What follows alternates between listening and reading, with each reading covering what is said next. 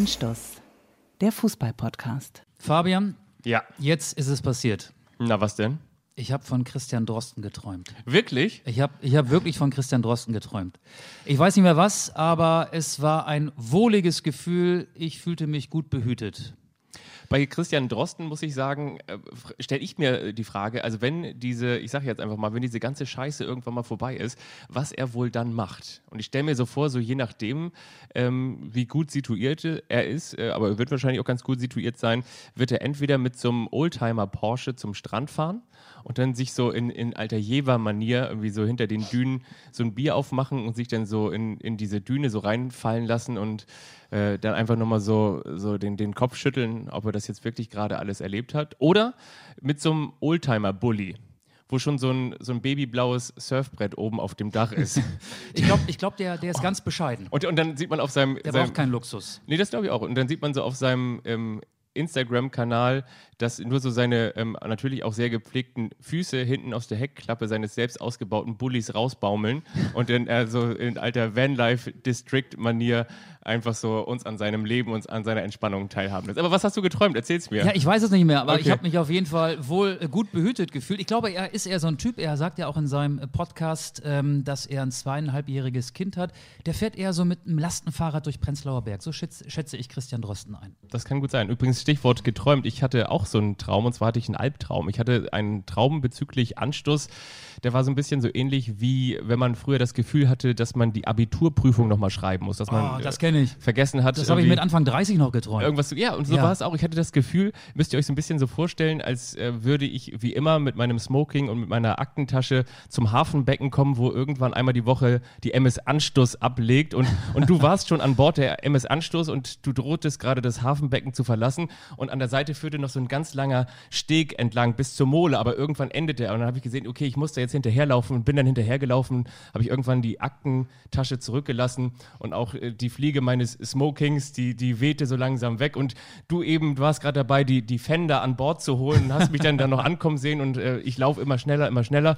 Und dann sieht man so meinen Coach vor so einem Greenscreen sitzen, der sagt, so schnell ist er noch nie gelaufen. Und dann sieht man so meine Familie, die auch so sagt, ja, aber ich weiß, wenn er wirklich dran glaubt, dann kann er es schaffen.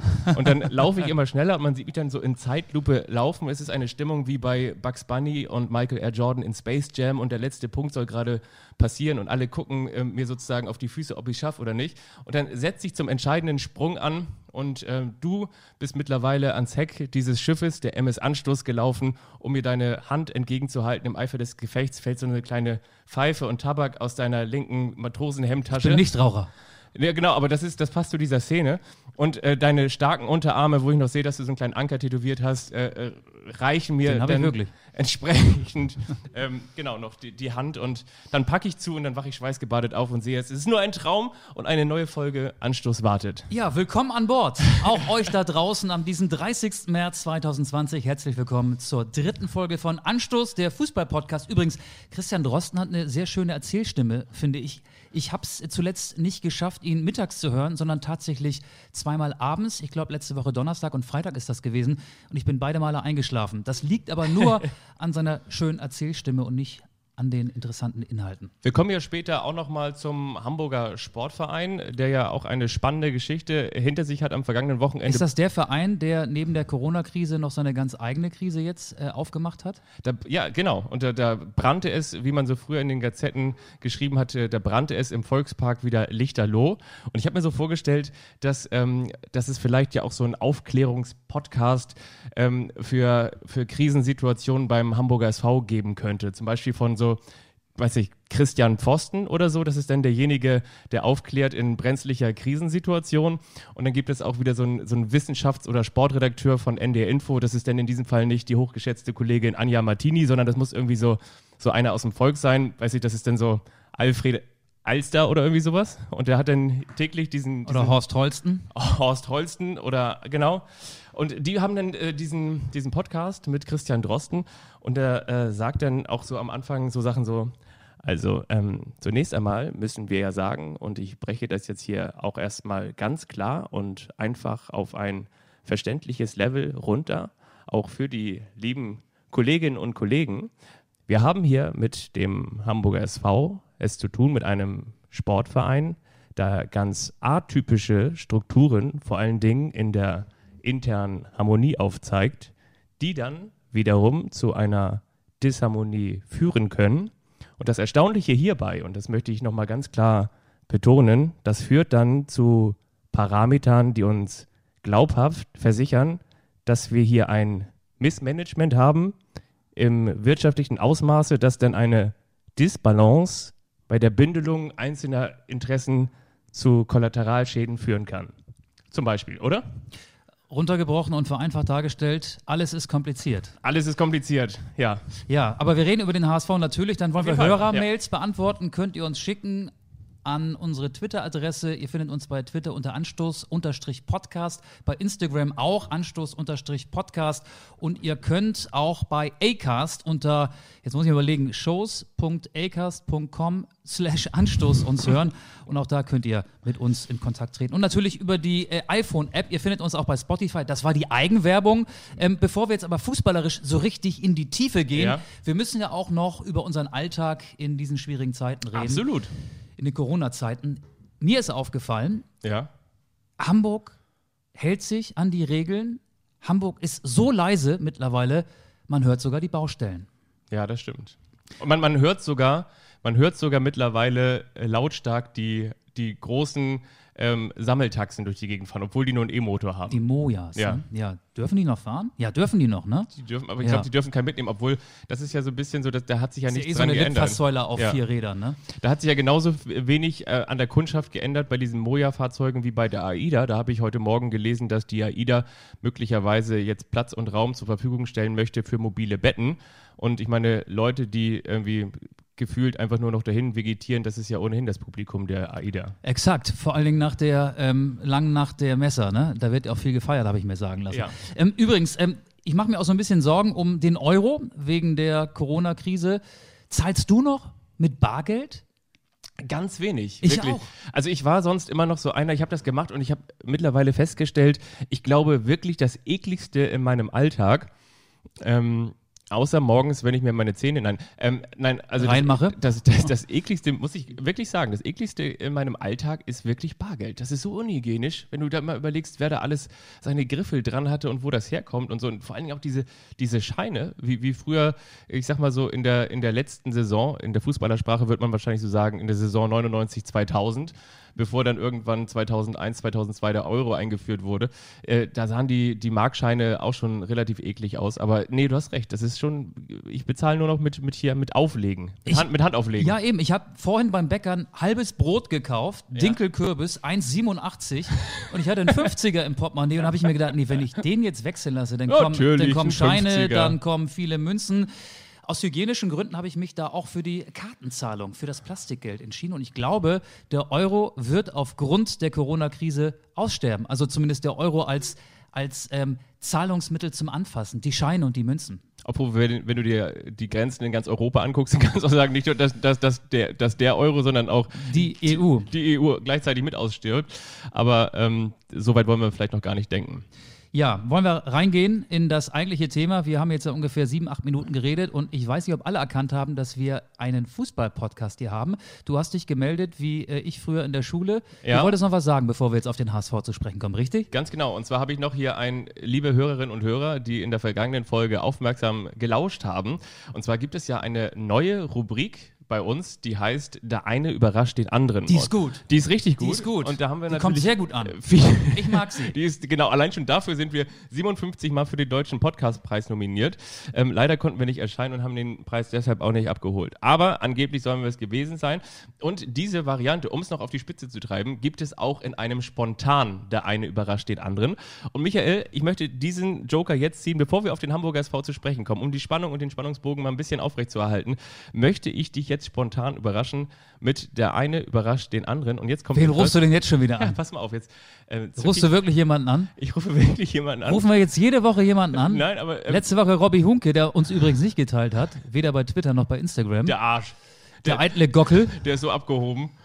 So, wo habe ich denn die Nummer? Und zwar ist das Ding ist ähm, folgendes. So, haben wir das hier alles richtig Also? Fabian tippt in seinem Handy rum und hat ein breites Grinsen im Gesicht. Du musst erraten, wer das ist. Und ähm, so, jetzt geht er hoffentlich ans Telefon und der darf hoffentlich seinen Namen jetzt nicht sagen. Das wäre natürlich Hat, schlecht. hat der was mit dem HSV zu tun? Ich weiß es nicht. Du, du kennst ihn auf jeden Fall. Und jetzt äh, rufe ich diese Nummer mal an. Der meldet sich hier mit seinem Nachnamen wahrscheinlich. Ne? Er soll sich eigentlich nicht mit seinem Nachnamen melden. Das habe ich ihm eigentlich gesagt.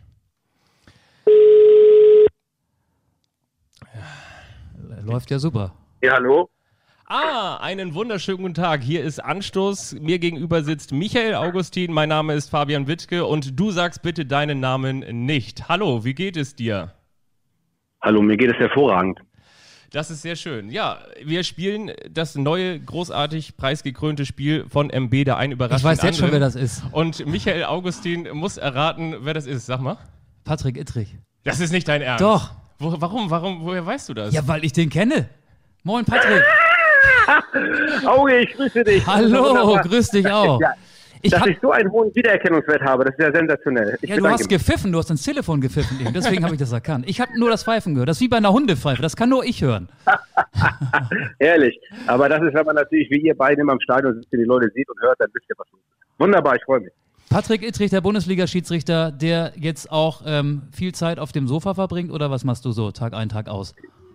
Auf dem Sofa. Ich bin Leistungssportler. Ich kann nicht auf dem Sofa sitzen. Nein, ich bin äh, äh, bei der Polizei jetzt sehr aktiv. Ähm, hab zwar immer noch nicht, oder was, ich, hab, ich arbeite nicht voll. Ähm, ich bin immer noch bei meinen 20 Stunden, aber ich mache jetzt äh, bei der Polizei, ich bin ja Verkehrslehrer normalerweise müsste ich auch in den Schulen sein als, äh, als Verkehrslehrer. Ich bin ja der Hand, ich bin ja der Verkehrskasper, der Handpuppenspieler bei der Polizei Hamburg.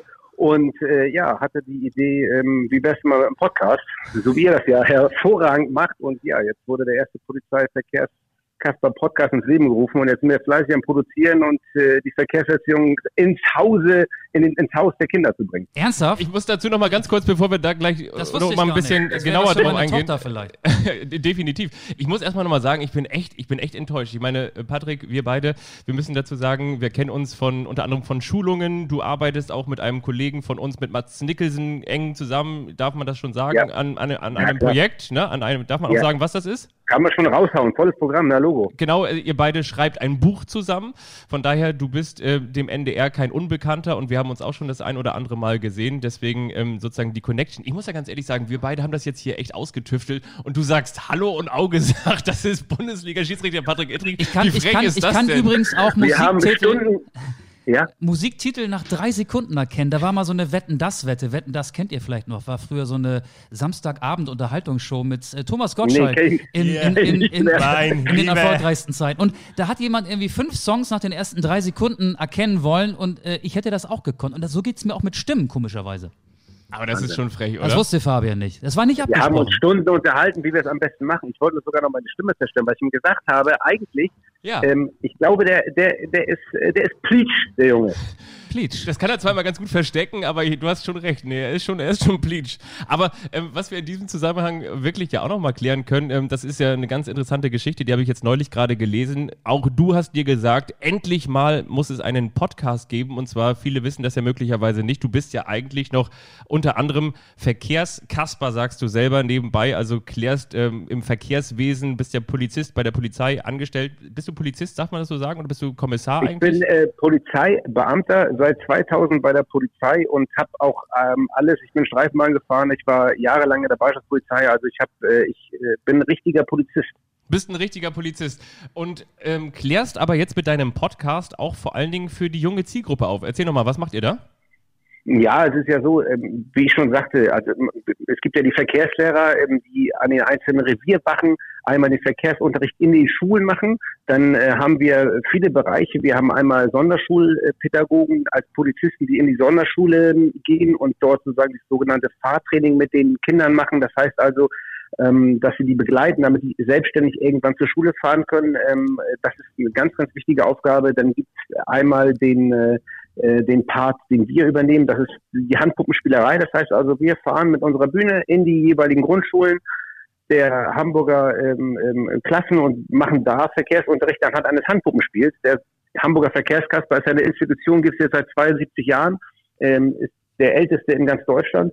Und da wir das nicht machen können und die Kinder ja traurig sind, äh, habe ich mir überlegt oder haben wir uns überlegt hier in der Verkehrsdirektion, was kann man machen äh, in der heutigen Zeit? Und dann habe ich gesagt, na, was haltet ihr denn vom Podcast? Und so ist das Ganze angelaufen und jetzt haben wir haben wir den ersten Verkehrserziehungs- und Informationspodcast der Polizei Hamburg, so dass wir da ein bisschen ähm, die, die Verkehrserziehung ähm, in, die, in die Häuser der Kinder und der Eltern auch bringen können. Das ist ja nicht nur was für Kinder, sondern auch für Erwachsene, mal zu wissen, was werden unsere Kinder eigentlich ähm, vom, von den Verkehrslehrern in der Schule. Also wie verhalte ich mich an der Ampel, wie verhalte ich mich am Zebrastreifen, was ist mit dem Totenwinkel, das Überqueren der Straße, wenn der Ball auf, auf die Straße, all solche Sachen wollen wir jetzt in so zehnminütigen Podcast, weil sonst wird es auch zu lange, ähm, äh, lustig und informativ äh, jetzt näher bringen. Und das, äh, das ist gut angelaufen. Der erste Podcast ist raus. Wir sind gerade dabei, den zweiten zu produzieren. Morgen kommt der zweite raus und dann machen wir Dienstag und Freitag äh, machen wir, veröffentlichen wir das und dann hoffen wir, dass es gute Einschläge und auch angenommen wird. Das finde ich super, ähm, damit bei uns zu Hause nicht immer Pepper Wutz läuft oder Leo Lausemaus, neuerdings auch Pipi Genau. Sag mal den Namen des Podcasts, den werde ich meiner Tochter mal vorspielen.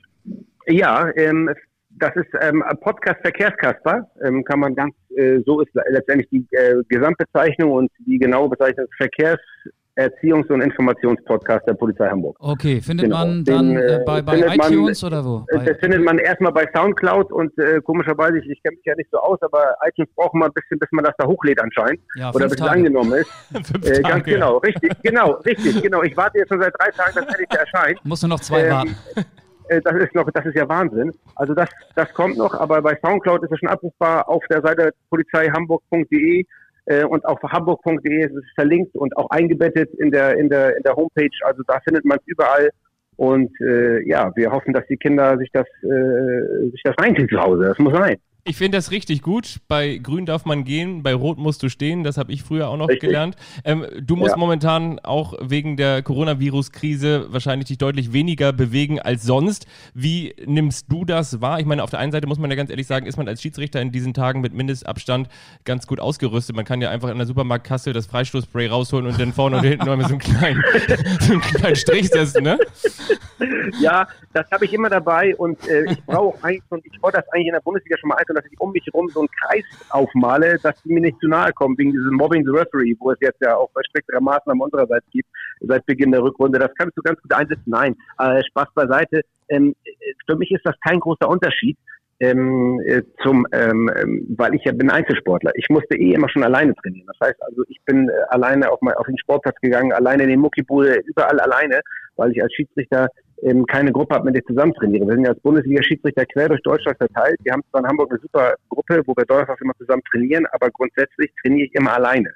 Ähm, das Einzige, was ich jetzt nicht machen kann, ich kann ja auf dem Sportplatz, ähm, sozusagen, um zu simulieren mal, wie so ein Spiel, äh, vielleicht 90 Minuten, ähm, was man da, was man da ableisten muss oder in Intervallen. Aber das kann ich halt auch bei mir vor der Haustür machen oder oder im Wald machen oder wo auch immer. Also das ist unproblematisch, das Ganze äh, ähm, ja nachzustellen. Deswegen ist es nicht so schwierig für mich, in diesen Zeiten alleine zu trainieren, weil ich nicht anders gewohnt bin. Guckst du dir denn, es werden ja momentan äh, im Internet oder auch bei sportschau.de, ist ja auch Internet, viele Real-Life-Spiele gezeigt, also Spiele aus der Konserve sozusagen. Guckst du dir die Spiele ohne Ton an und äh, feist dann so von der, vom Sofa aus ein bisschen mit, um dich da auch so ein bisschen, äh, um dich da so ein bisschen auf dem Laufenden zu halten? Äh, nee, ja, das mache ich nicht. Ich meine, es, es läuft ja aktuell kein Fußball und ich äh, mache es so, wir haben ein Portal als Schiedsrichter. An dieses Portal, ähm, äh, da kann man Szenen abrufen, immer wieder sich, sich, äh, sich, ja, sich auch vom Kopf her fit halten für die Szene. Das nützt ja nun auch nichts. Also ich kann mich ja nicht nur läuferisch fit halten, sondern ich muss ja auch sehen, was gab es für Szenen, wie ist der aktuelle Stand bei Regelauslegung etc. Das macht, ruft man sich neu ins Gedächtnis. Äh, nicht, sage ich mal, bis zum Erbrechen, aber schon schon häufig, damit man da einfach ist halt mein Job. Ich muss mich da auch fit halten und dabei bleiben.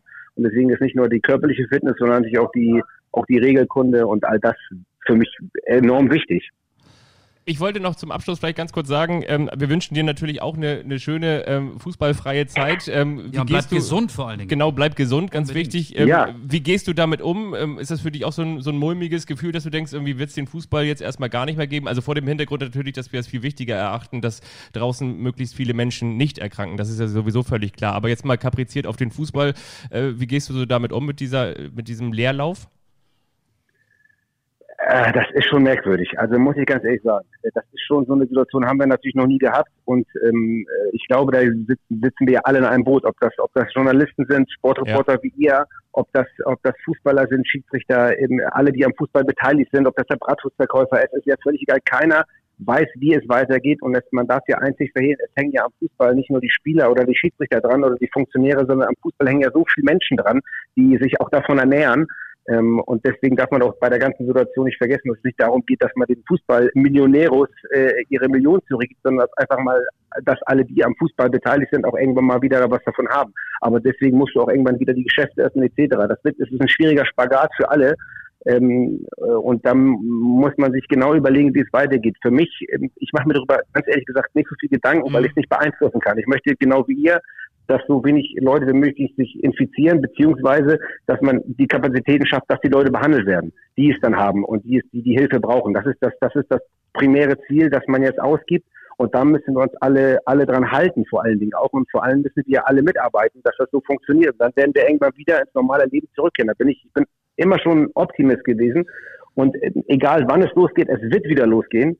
Aber bis dahin ist es eine harte Zeit, gerade für alle die, ähm, die die gerade ihre Läden schließen müssen, die gerade kein Geld verdienen, ob das nun jemand ist, der, der von, von Beiträgen wie ihr lebt äh, mhm. und bezahlt wird, oder ob das, wie gesagt, der, derjenige ist, der seinen Laden nicht aufmachen kann. Ich bin noch in einer, sag ich mal, mehr oder weniger luxuriösen Situation. Ich bin Beamter, ich, äh, ich bekomme mein Geld ähm, und äh, deswegen bin ich der Letzte, der sich beschweren darf, ähm, auch wenn ich keinen Fußball habe. Ähm, das ist eine Gewohnheitssache weil ich jetzt auch gewonnene Zeit für mich, ich habe geschenkte Zeit. Ich kann jetzt bei meiner Familie mehr Zeit verbringen vier als sonst. Ich kann, ich kann ja vier Kinder, ich kann mit denen mehr machen. Ich habe jetzt mit meiner Tochter ein Projekt, dass ich eine baue da einen Dego-Käfig zusammen vom allerfeinsten äh, Mega, ein Riesenteil, ähm, kann im Garten mit der Dreijährigen äh, spielen. Also ich habe das ist für mich geschenkte Zeit. Aber das kann ich denen nicht erklären, die davon, die, die ums Überleben kämpfen. Deswegen muss das jeder für sich selber entscheiden, was er damit macht und wie er damit umgeht. Ähm, und ich respektiere und äh, ziehe meinen Hut, alle, die ich habe, äh, vor den Leuten, die helfen, machen und tun. Deswegen Chapeau und äh, dass wir alle zusammen aus dieser Nummer raus.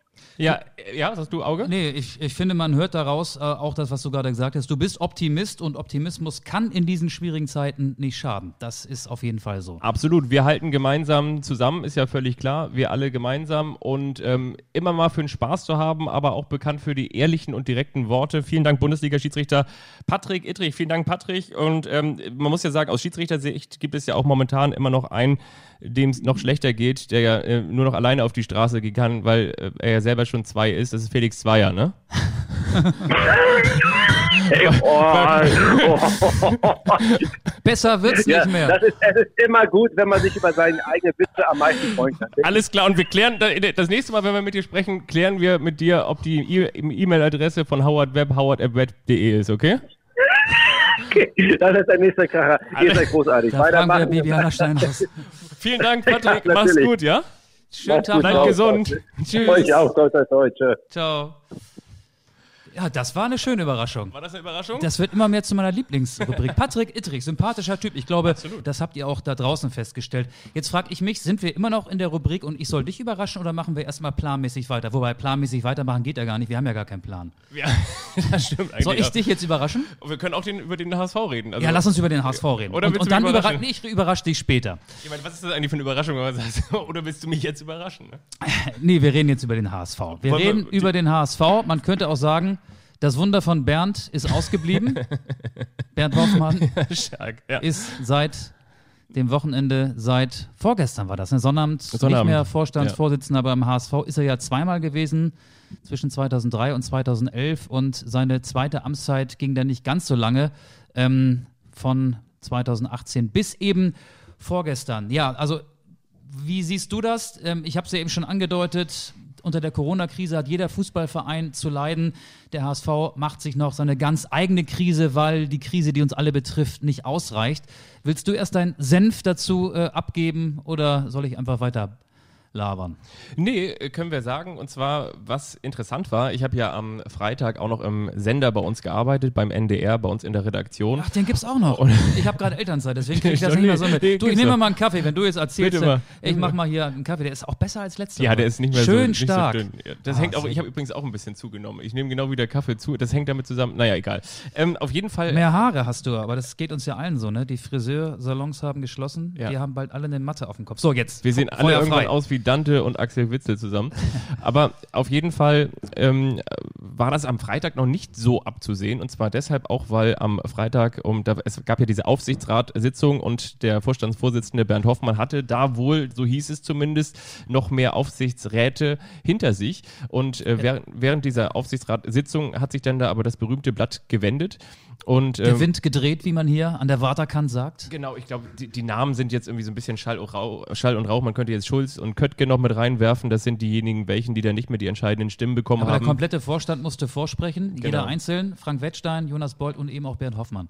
Und was ich so interessant finde, letztendlich muss man es genauso sagen. Es gibt diese Dreierkonstellation zwischen Bernd Hoffmann, dem jetzt ausgeschiedenen Vorstandsvorsitzenden des HSV. Es gibt den Finanzvorstand, das ist Frank Wettstein, und es gibt den Sportvorstand, das ist Jonas Bold. Und was ich so interessant finde, ist, dass im vergangenen Sommer Bernd Hoffmann Jonas Bold ja verpflichtet hat. Ja. Und jetzt ist Jonas Bold mit dafür verantwortlich, dass Bernd Hoffmann gehen muss. Und äh, im, im Hintergrund hört man so äh, Geschichten wie, dass es so wohl häufig gerade was Transfers angeht, ähm, es Kompetenzüberschreitung gab. Also mit anderen Worten, dass Bernd Hoffmann sich in Belange und äh, ja, in Belange eingemischt hat, Genau. die gar nicht mehr auf seinem Schreibtisch liegen sollten. Da ging es unter anderem um den Douglas Santos Transfer zu St. Petersburg und ähm, da hat er eben ähm, mit rumgefuhrwerkt, äh, wiederum weitere äh, Stimmen, die wirklich nicht, nicht, nicht bestätigt sind, sagen aber auch, dass er äh, das gemacht hat, weil er an den Transfers sogar mit verdient hat.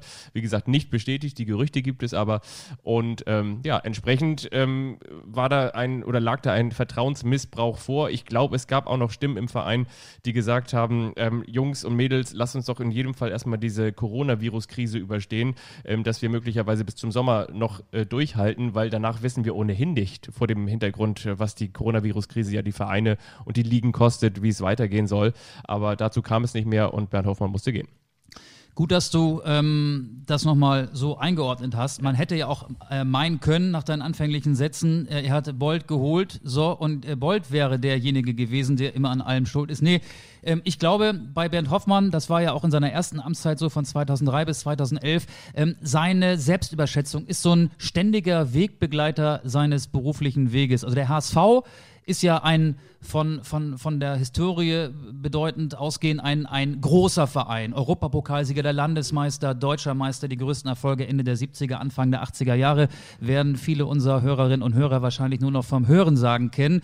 Und man sagt ja dem HSV nach, dass er sich selbst größer macht, als er ist. Das ist nach dem Abstieg in die zweite Liga nicht mehr ganz so extrem ausgeprägt, dieses Verhalten. Aber Bernd Hoffmann hat das, finde ich, verkörpert. Er war für mich so die personifizierte Selbstüberschätzung des HSV. Er hat den HSV immer größer gemacht, als der Verein tatsächlich ist. Und er war ein Teil des Problems, das den HSV seit Jahren begleitet. Kein Teamplayer, hast du schon gesagt. Er hat ja es sich auch schon mit Ralf Becker verscherzt. Da hat es, hat es ja auch schon geknistert mit dem Vorgänger von Jonas Bolt. Ja. Den hat er geholt, aber jetzt äh, klappt es auch mit Jonas Bolt nicht mehr. Und ich habe mir so ein paar Zitate nochmal aus der Hoffmann-Historie rausgepickt.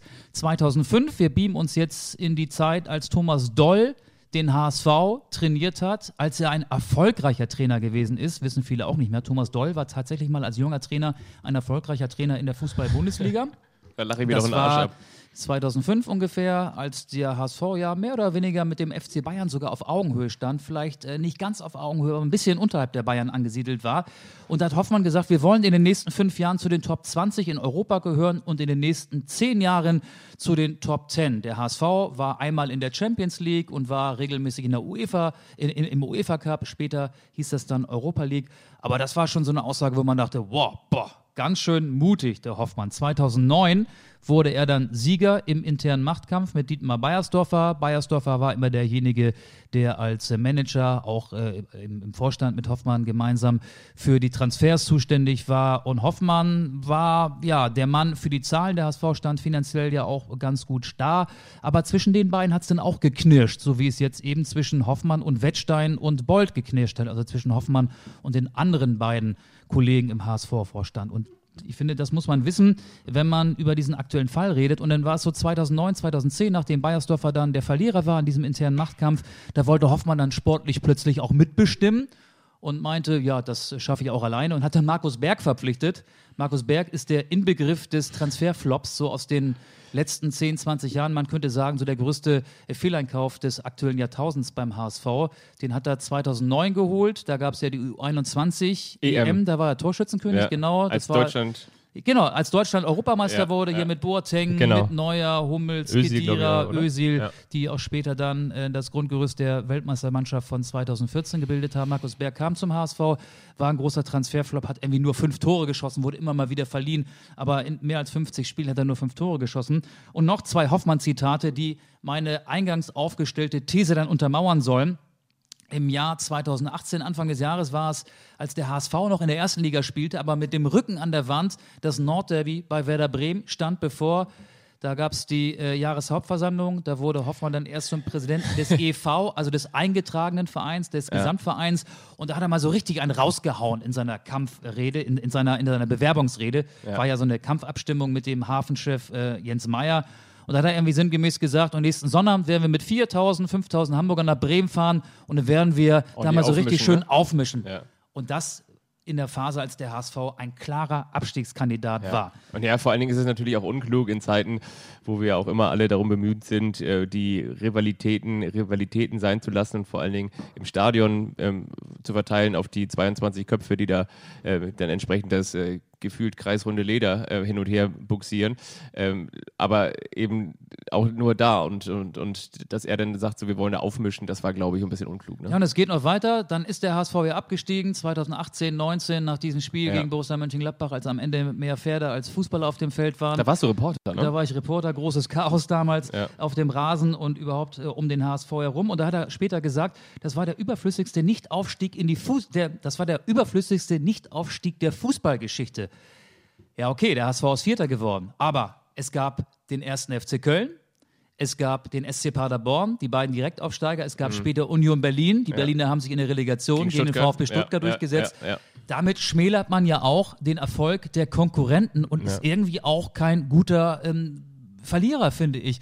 Und auch dieses Selbstverständnis. Wir als HSV müssen nach dem ersten Jahr in der zweiten Liga nach dem Abstieg sofort wieder aufsteigen. Auch das ist, finde ich, so eine Verkennung der Tatsachen. Auch da kommt im Subtext mit durch, dass Bernd Hoffmann an chronischer Selbstüberschätzung leidet. Und das ist, finde ich, an dieser Stelle, bevor euch vielleicht zu Hause gerade der Kamm explodiert oder die elektrische Zahnbürste amok läuft, während ihr das beim Zähneputzen hört oder so, würde mich das einfach mal interessieren, wie ihr das seht. Und solltet ihr ein Instagram-Profil haben, dann schaut doch gerne mal bei Anstoß vorbei. Anstoß, der Podcast, der Fußball-Podcast. Und äh, schickt uns da gerne mal eine Nachricht ähm, und, und bezieht euch gerne darauf, was äh, Auge gerade gesagt hat. Oder äh, wenn ihr auch äh, Twitterer seid. Fällt mir glatt der Stift aus der Hand. Hör mal, wer da tweetet. Wenn, wenn, wenn der Tweets, wenn der Tweetsrichter wieder durchs Netz läuft und vielleicht da irgendwie interessante Tweets absetzt. Den hatten wir ja gerade am Telefon. den Tweetsrichter. Ja, die Fahne nicht gehoben, das, das wäre der Linientweetsrichter gewesen. Ähm, dann, dann äh, sagt uns doch gerne mal, was ihr dazu, dazu denkt. Und ansonsten ähm, müssen wir wir das irgendwie so machen. Wir gucken in die Pflanze und äh, denken jetzt einfach, dass das ankommt, was ihr gerade denkt. Ja, ich finde es sehr spannend, was du sagst. Ähm, in jedem Fall, äh, ja, nicht nur in jedem Fall, also es, es, scheint ja eine, eine neue Zeitrechnung beim Hamburger SV anzubrechen. Es wird ja auch ganz heiß diskutiert, ob Marcel Janssen mit seinen 34 Jahren, der jungen Interne Unternehmer, ähm, jetzt schon sein Nachfolger werden könnte. Er selber hat gesagt, aktuell noch nicht. Viele er ist sagen, jetzt Aufsichtsratsvorsitzender ne? und Präsident genau. des ähm, Gesamtvereins, des eingetragenen Vereins, ja. also da Hoffmanns Nachfolger sozusagen. Genau. Ja. Vor fünf Jahren noch Spieler. Steile Karriere, ne? Absolut. Aber Rudi Völler würde wahrscheinlich zu ihm sagen, wenn er Präsident des Hamburger Sportvereins wird, dann hat er den Fußball nie geliebt. Also von daher äh, weiß, hat er damals gesagt, als er seine Karriere so Ja, mit 29 hat. Karriere. Ja. Übrigens, äh, mich wundert das. Es gibt ja einige Boulevardzeitungen in Hamburg, die Bild, die Hamburger Morgenpost. Warum habe ich noch nicht die Schlagzeile gelesen? der Babyboss der Bundesliga. Marcel Janssen mit 34 Jahren ist ja, Ja. der jüngste, mächtigste Mann im deutschen Fußball. Das muss man so ganz klar sagen. Oder ich dachte möglicherweise auch, Babyboss. ja, oder der, derjenige, der sozusagen, nachdem man jemanden geschasst hat, überbleibt, ähm, so tickt wird für Bolte. naja, aber, aber wir, wir geben diese Schlagzeilen auch gerne frei. Marcel Janssen Marcel ist übrigens Janssen. noch äh, aktiver auch. Ne? Er spielt noch in der dritten Mannschaft des HSV in der Oberliga. Und wir kennen ihn ja als Linksverteidiger, ähm, hat auch im linken offensiven Mittelfeld gespielt. Also so eine Mischung aus Abwehrspieler und Mittelfeldspieler ist Marcel Janssen in seinen aktiven Zeiten gewesen. Jetzt ist er Stürmer. Und da können wir euch sagen, wir haben neulich, ähm, fiel mir übrigens gerade ein, wo wir nochmal Marcel Janssen thematisiert haben, fiel mir nochmal ein, neulich, das war ähm, noch in einer Zeit, da war das Rad zwar schon erfunden, aber gleichzeitig durfte man auch noch in Lokalitäten gehen und äh, Michael, also mein Gegenüber Auge und ich waren mal zum Mittagessen verabredet und da haben wir einen Teamkollegen von Marcel Janssen getroffen, weißt du das noch? Ja, Piotr Trochowski. Genau, der doch jetzt auch wieder mit ihm in der Oberliga spielt. Der Richtig, die spielt spielen zusammen, ja. genau, genau. Ich glaube, wir waren dabei, als der ähm, Deal fixiert wurde. Also Trochowski saß da mit jemandem. Ja. Ähm, ich glaube, das war. Achso, das ist unser Deal. Das war das Commitment. Nee, das Deal, der Deal zwischen äh, Trochowski und der dritten Mannschaft des HSV. Ja, die spielen wieder zusammen, das stimmt. Ja, spannend, was da passiert. Marcel Janssen gilt ja auch so als der Liebling von Klaus-Michael Kühne, ist ja auch eine Absolut. ganz ähm, wichtige Person im Umfeld des ja, HSV. Der 82-jährige Jungunternehmer, der sportliche Milliardär und äh, gönnerhafte äh, Großonkel des HSV. Also er protegiert ja Marcel Janssen. Kann kein Nachteil sein, wenn man so jemanden so zu seinem erweiterten Freundeskreis oder, oder zu seinen Fürsprechern zählen kann. Kühne ist doch der, der immer diese Grillsoßen macht, ne? Für- Senf, ja, ja, das ist der, der Senfmann. Der Senf, der, Senf, der, der bescheidene Senffabrikant von nebenan, Klaus-Michael Kühne. Nee, aber ganz im Ernst nochmal, was mir da durch den Kopf gegangen ist, ist folgendes, dass ich mir, ich meine, das, das wissen wir alle, der, der Hamburger SV ist in der zweiten Liga so ähnlich wie, wie Schalke 04 in der ersten Liga aufgestellt, also eigentlich hoch verschuldet und äh, hat äh, finanzielle Probleme noch und nöcher. Und ich kann mir sogar vorstellen, dass zum Beispiel die Aufsichtsräte im Verein, die erst noch auf der Seite von Bernd Hoffmann waren, dass die gezwungen waren, ähm, wegzugehen, weil ähm, Klaus-Michael Kühne signalisiert hat, sollte Hoffmann weitermachen, dann ziehe ich hier mein Geld raus, beziehungsweise stecke kein weiteres rein. Und durch die Coronavirus-Krise hängt der Hamburger SV unfassbar am Tropf von Klaus-Michael Kühne. Deswegen war wahrscheinlich diese diese Gelegenheit jetzt Bernd Hoffmann zu deinstallieren so groß und äh, man geht lieber das Risiko ein, ohne einen konkreten Vorstandsvorsitzenden weiterzumachen, als mit Bernd Hoffmann, weil man auf das Geld von Klaus-Michael Kühne angewiesen Aber an ist. diesem Tropf hängt der HSV schon seit Jahren, Ja, schon ja, ja. so lange, da gab es doch gar keine Podcasts. So lange hängt der HSV schon am, äh, an der Nabelschnur von Klaus-Michael Kühne. Ja, das stimmt. Ja, ähm, Strich drunter. Wir machen Strich drunter. Ich finde das ja aber trotzdem interessant, dass man mal wieder über Fußball, über aktuellen Fußball reden kann, auch wenn das nur Querelen sind. Wir reden jetzt nicht über Ergebnisse. Wir könnten jetzt natürlich die Ergebnisse der weißrussischen Liga vorlesen. Ey, das ist unfassbar. Habe ich heute wieder die gelesen. spielen noch Fußball da Business in as Weißrussland. usual. Ja, genau. Unfassbar, Ja, unfassbar. Unfassbar unverantwortlich. Ja, ja. Ähm, kannst du dich eigentlich noch an dein letztes Fußballspiel erinnern, das du live im Stadion gesehen hast? ja, und zwar haben wir das zusammen erlebt. Das, das, ja, das muss das Spiel gewesen sein. St. Pauli Osnabrück. Ja, da haben genau. wir beide gearbeitet. Ja, genau. Ja, ja. Das, das, also damit will ich sagen, ich habe schon mal wirklich, ich habe jetzt wirklich schon mal drüber nachgedacht, das meine ich jetzt auch mal ohne Witz. Ich habe wirklich mal drüber nachgedacht, möglicherweise war das mein, mein letztes Fußballspiel, das ich irgendwie gesehen habe, weil wer weiß denn, wie es danach weitergeht. Im Jahr 2020. ja, im Jahr 2020. Natürlich vielleicht jetzt nicht für, nicht für immer so, aber vielleicht für eine wirklich lange, lange, lange Zeit. Und äh, wer weiß denn, wie das dann auch in Zukunft ähm, aussehen wird. Was wir ja auch schon mal haben oder was wir ja auch vor allen Dingen von den Pay-TV-Sendern kennen, dass manche Spiele ja gar nicht mehr aus dem Stadion kommentiert werden, sondern ähm, aus einer Box oder so. Und vielleicht äh, wird sowas auch irgendwann mal für uns Realität werden, weil man Reporter auch aus Sicherheitsgründen nicht ins Stadion lässt und, und, und. Ich mache mir über sowas wirklich ernsthafte Gedanken. Dann würden wir uns fühlen wie die Kollegen von Patrick Ittrich im Kölner Keller. Dann säßen wir vor ganz vielen Monitoren. Mein letztes Spiel war Wollte ich gerade übrigens sagen, was war deins? an, an einem Montag vor Ach, ein schönes Montagsspiel. drei Wochen. Ist das drei Wochen her? Ich komme komplett durcheinander. Es war in der dritten Liga Hansa Rostock gegen Eintracht Ah, ja. Braunschweig. Ja. Und damals war es ganz drollig, als wir auf den Presseparkplatz gefahren sind. Ähm, haben die Ordner erstmal nach unserer Akkreditierung gefragt, also nach, unseren, nee, nach unserem Parkschein. Die Akkreditierung gab es dann später. Mhm. Aber sie haben uns aus dem Auto heraus die Hände desinfiziert. Ist das denn ernst? Ja, und dann sind wir vom Presseparkplatz ins Stadion gegangen und da standen nochmal Ordner mit Desinfektionsmitteln und dann mussten unsere Hände nochmal desinfiziert werden. Das ist wirklich drollig, niedlich. Ähm, anders kann ich es nicht bezeichnen. Das ist ja, als würde man ein großes Feuer auspinkeln wollen oder so. Also ein anderes Ja. Bild fällt mir gerade nicht ein. Aber es war so ein Ja, bisschen, ähm, ja, ein Versuch, äh, irgendwie dafür zu sorgen, dass nichts passiert, dass machen. sich das Virus nicht ausbreitet. ja. Ja. wir machen das, äh, bevor wir gar nichts machen. Ja. So kam ich mir jedenfalls vor. Ich musste, ich fand's nett. Ja, Sie so. wollten dem Selbstzweck gefällig werden. Ja. Übrigens, ähm, Ja. wir haben ja den 30. März, morgen gibt's den 31. und dann ist der Monat auch rum. Morgen gibt es übrigens noch eine charmante, auch eine ganz schöne sportliche Geschichte und zwar die DFL-Sitzung da. Und zwar, äh, weißt du, die, die, aber das müssen wir gar nicht ganz groß ausführen, Sag aber mal kurz, Sie sitzen zusammen, um Genau. zu sagen, dass wir ähm, im April auch keinen Fußball sehen werden. Das, was wir alle schon wissen, oder? dass wir im April auch wieder trocken kommentieren können. Da kann ich vielleicht an dieser Stelle ganz kurz die, die Hörermail von Kai einbauen. Ähm, Kai äh, hat uns geschrieben und hat zum Beispiel gefragt, warum ihr jetzt wieder anfangt, äh, weil es doch eigentlich gerade gar keinen Fußball gibt. Nein, wir wollten natürlich, das war von langer Zeit geplant, lieber Kai. Er schreibt übrigens am Ende auch noch Keep Distance and Stay Healthy. Das ist, glaube ich, auch so vielleicht jemand, der dann auch so Bingo Bongo sagt oder Ciao Kakao oder Tschüssikowski oder der, der möglicherweise auch selbst als DJ Kai Hawaii noch hin und wieder mal auf Nein, nein, nein, nein, nur beleidige nicht unsere Nein, Hörer. hier. Überhaupt nicht, nein, überhaupt nicht. Aber ich, nein, ich, ich, ich finde, ich glaube auch, dass das meine ich jetzt überhaupt gar nicht böse. Ich glaube, so dieses Keep Distance und Stay Healthy, das könnte so das neue Hau rein Hein werden. Moin, moin. Genau, das Ja. neue Moin Moin. Nein, also ähm, Kai, wir können es dir sagen, wir hatten das ja vor langer Hand geplant und haben gesagt, so, wir wollen ähm, nach ein Ball für zwei äh, gerne weitermachen. Und ähm, ja, die, die Hörerzahlen haben uns da letztendlich auch motiviert und vor allen Dingen die vielen tollen Zuschriften auch von dir, lieber Kai, meine ich ganz im Ernst. Und deswegen haben wir gesagt, so, wir legen los und wir starten mal Anfang März.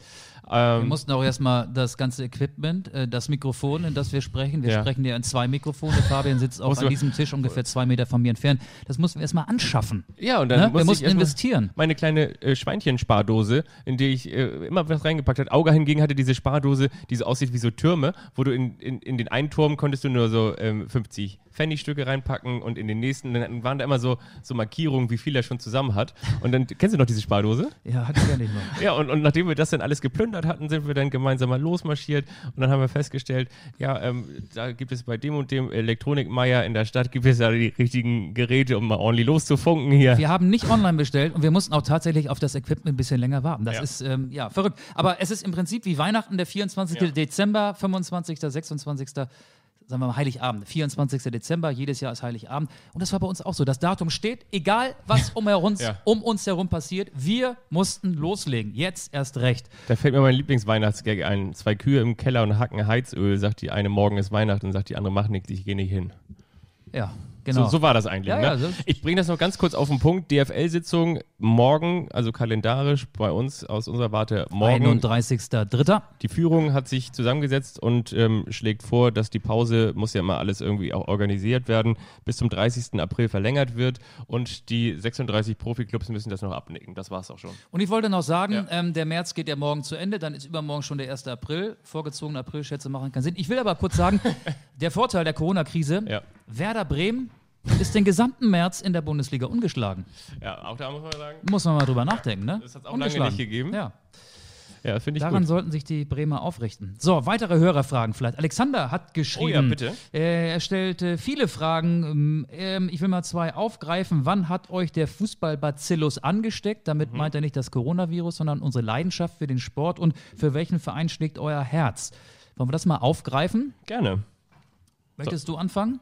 Ich weiß, dass mein Vater früher Werder-Fan war, weil der beruflich auch in Bremen zu tun hatte. Und von daher war ich irgendwie auch so angesteckt, Werder-Fan zu sein. Obwohl mein allererstes Fußball-Bundesligaspiel, das ich im Stadion gesehen habe, im alten Volksparkstadion Hamburger SV gegen Schalke war und Sven Kmetsch das 1 zu 0 für den Hamburger SV geschossen hat. Und das war das, das war ganz zugig, das war tierisch kalt und das war lange nicht ausverkauft. Und wir waren ähm, da mit so einer Schülergruppe. Und ähm, genau, da, da war ich damit im Stadion und das war so mein erstes Erlebnis, das fand ich ganz toll. Und mein erstes Spiel im Weserstadion war dann irgendwann mal bei Werder, Werder Bremen gegen 1860 München. Da saß ich gerade zwei Minuten auf dem Platz, das Stadion war deutlich voller und Marco Bode schoss das 1 zu 0, der am Ende, glaube ich, zwei Tore schoss.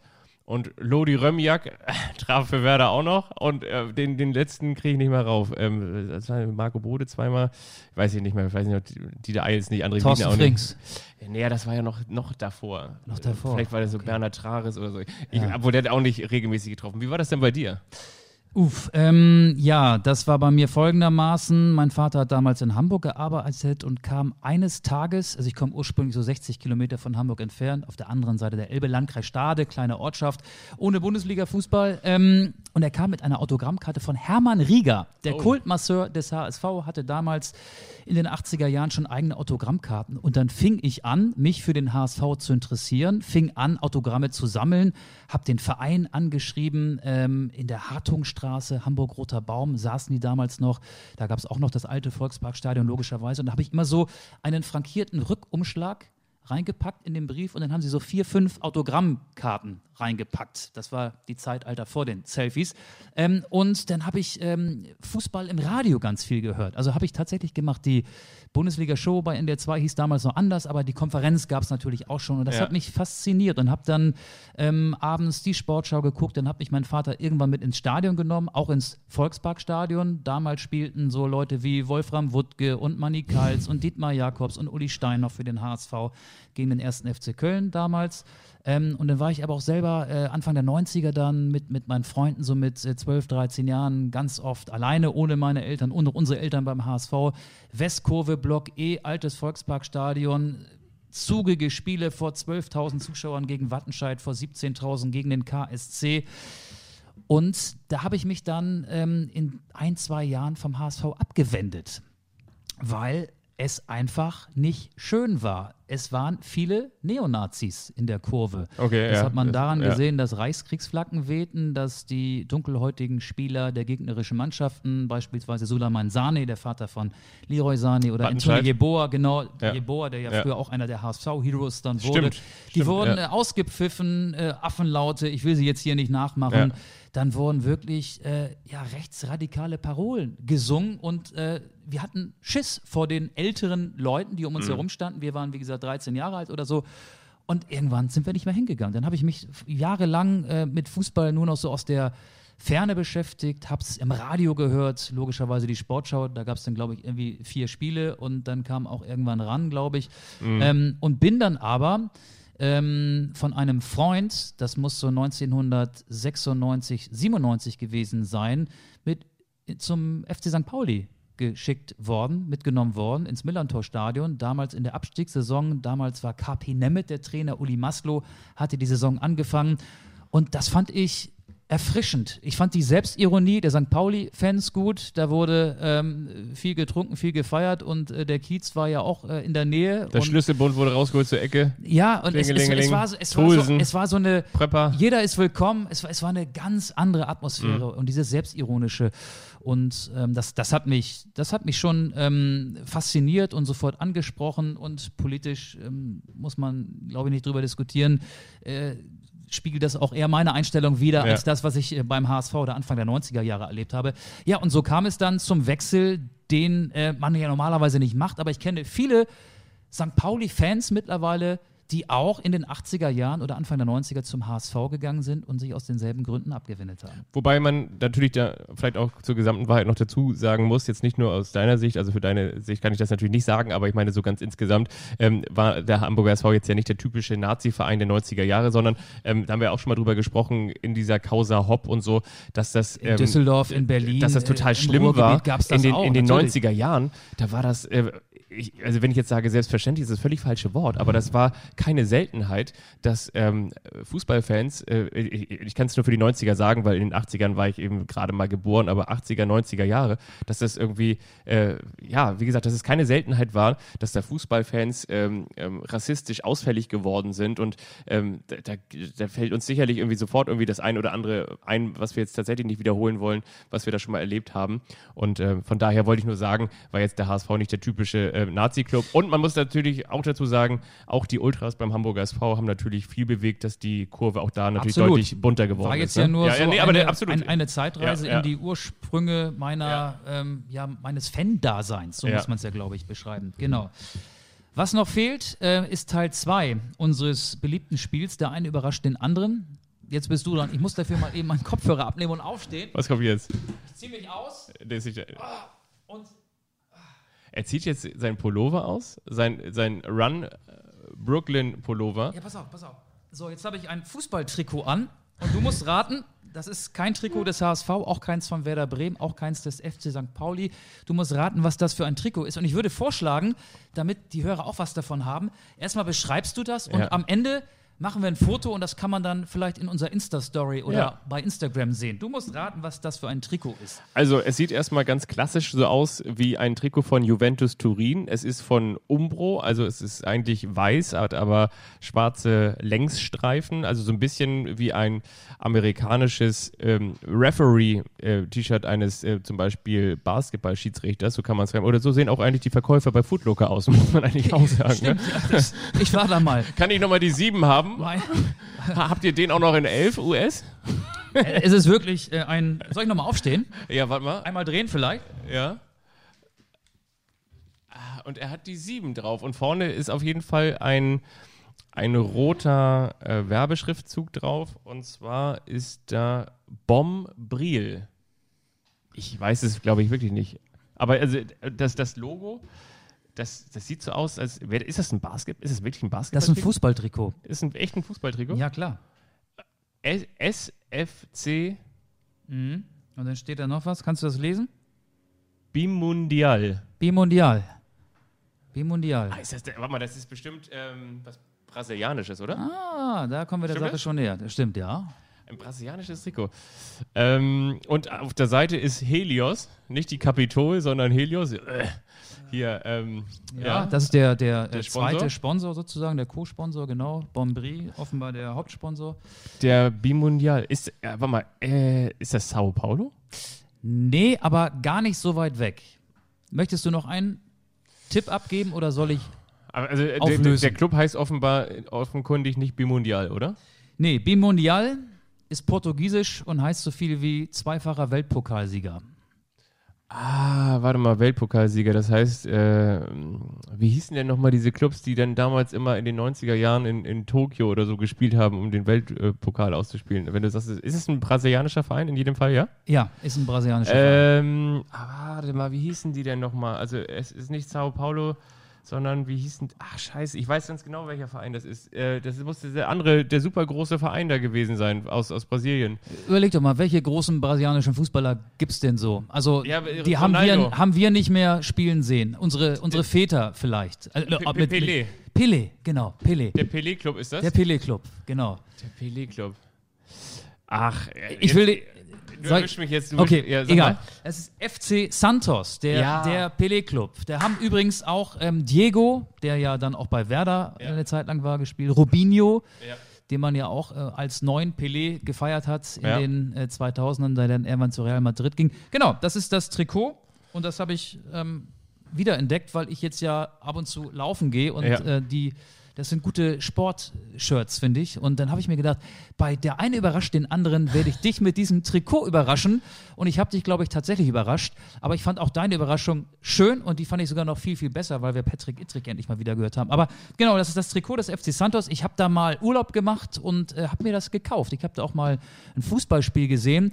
Ich habe da sogar mal äh, so ein, ähm, das wäre vergleichbar gewesen mit dem UEFA Cup in Europa oder der heutigen Europa League. Ja. Zwischen brasilianischen und argentinischen Mannschaften herrscht ja eine große Rivalität. Da hat dieser Verein, der FC Santos, gegen Rosario gespielt.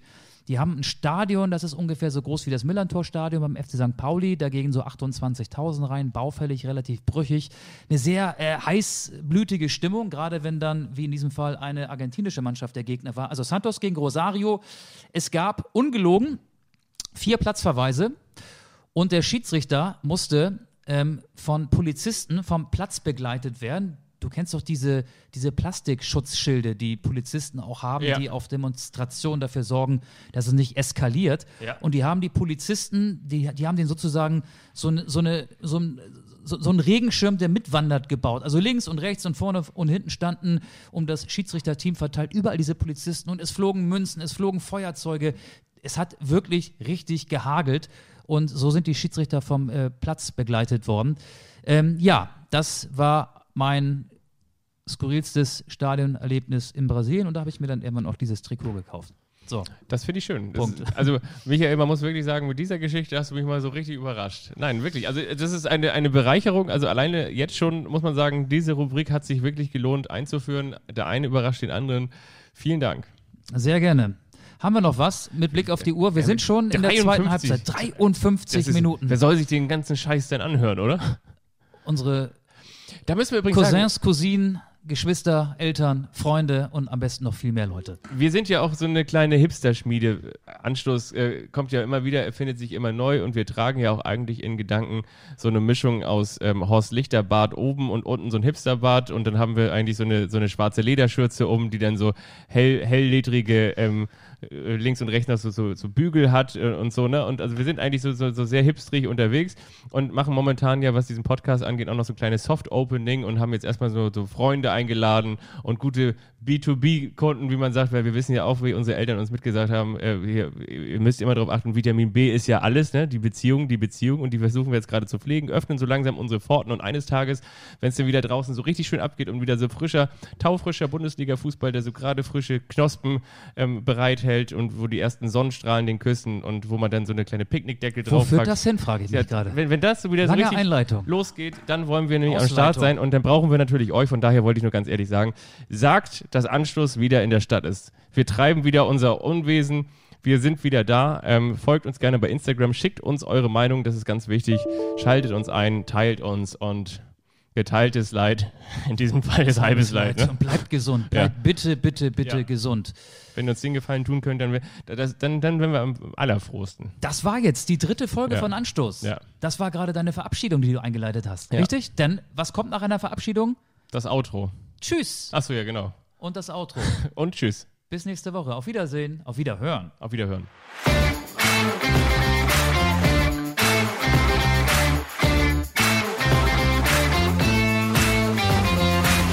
Anstoß, der Fußball-Podcast.